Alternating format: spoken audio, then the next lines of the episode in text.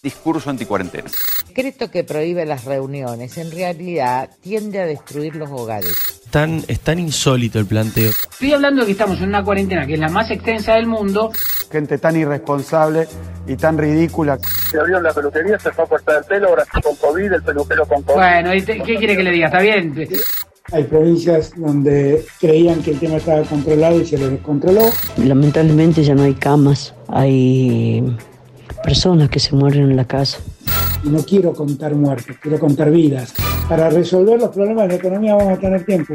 Una situación de deuda sostenible. Resumen de noticias. Eso ya lo tenemos bien en claro.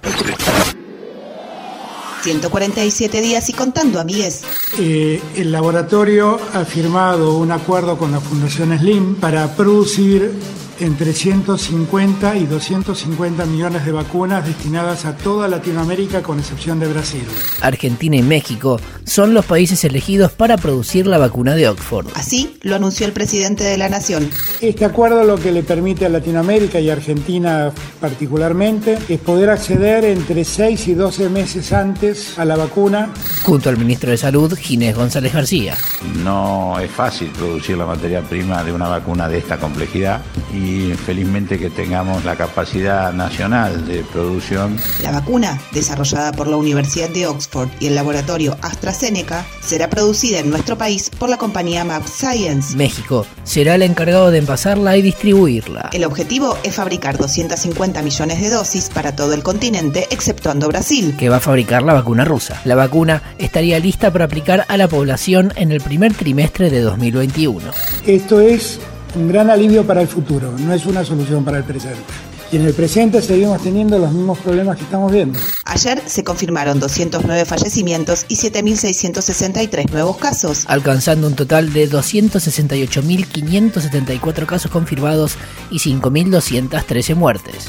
Preocupación en Rosario tras registrarse 96 positivos en las últimas 24 horas. Jujuy reportó 183 casos, supera los 4.000 y continúa la atención sanitaria. Tucumán ya tiene circulación comunitaria del virus. Corrientes Capital en alerta por aumento de casos. Comenzaron las clases en Formosa. Abren casinos y salas de juegos en Chubut. Hoy, Alberto Fernández se reúne con el comité de expertos y luego recibirá a Kicillof y Larreta. El gobernador de la provincia de Buenos Aires se reunirá con los epidemiólogos que lo asesoran y con los intendentes del AMBA para concluir con la reunión en Olivos. Otras noticias. El gobierno lanzó una línea de crédito de hasta 150 mil pesos a tasa cero para el sector de las industrias culturales. Vecinos de los barrios 21, 24 y Zabaleta realizaron una conferencia de prensa para denunciar la falta de luz y agua potable.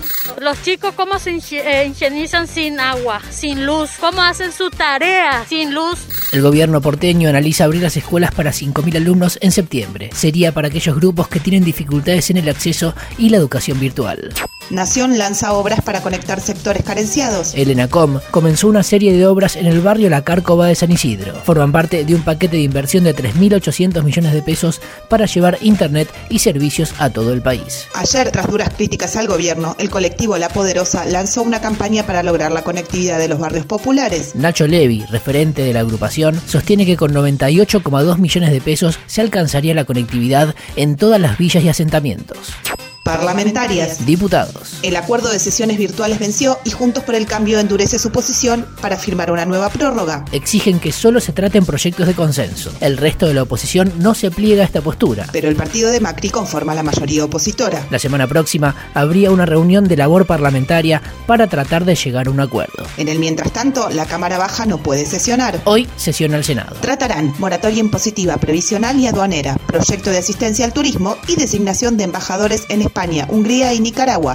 Continuidad de noticias. ¿Dónde está Facundo? El equipo de antropología forense se suma a la investigación. El equipo se constituirá en la ciudad de Bahía Blanca en los próximos días para colaborar con la investigación del caso. Ayer, la jueza de la causa rechazó el pedido de detención de cuatro policías por la desaparición del joven. Coincidió así con el fiscal Ulpiano Martínez, quien días atrás había desestimado el pedido de la querella.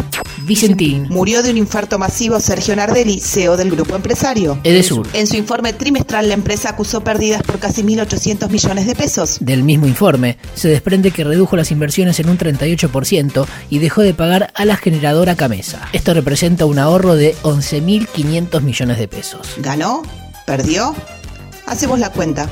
Parque Industrial Canábico en San Pedro. La empresa Cluster Canábico firmó una carta de intención con el municipio para crear el primer parque industrial para la producción integral de cannabis y sus derivados. Alberto le mandó una carta de felicitación a Putin por la vacuna Sputnik. La diputada Gisela Marciota tiene coronavirus. Carlos Menem no. El año que viene se casa Luciana Salazar. Pero todavía no develó con quién. Carlitos Balá cumple 95 años.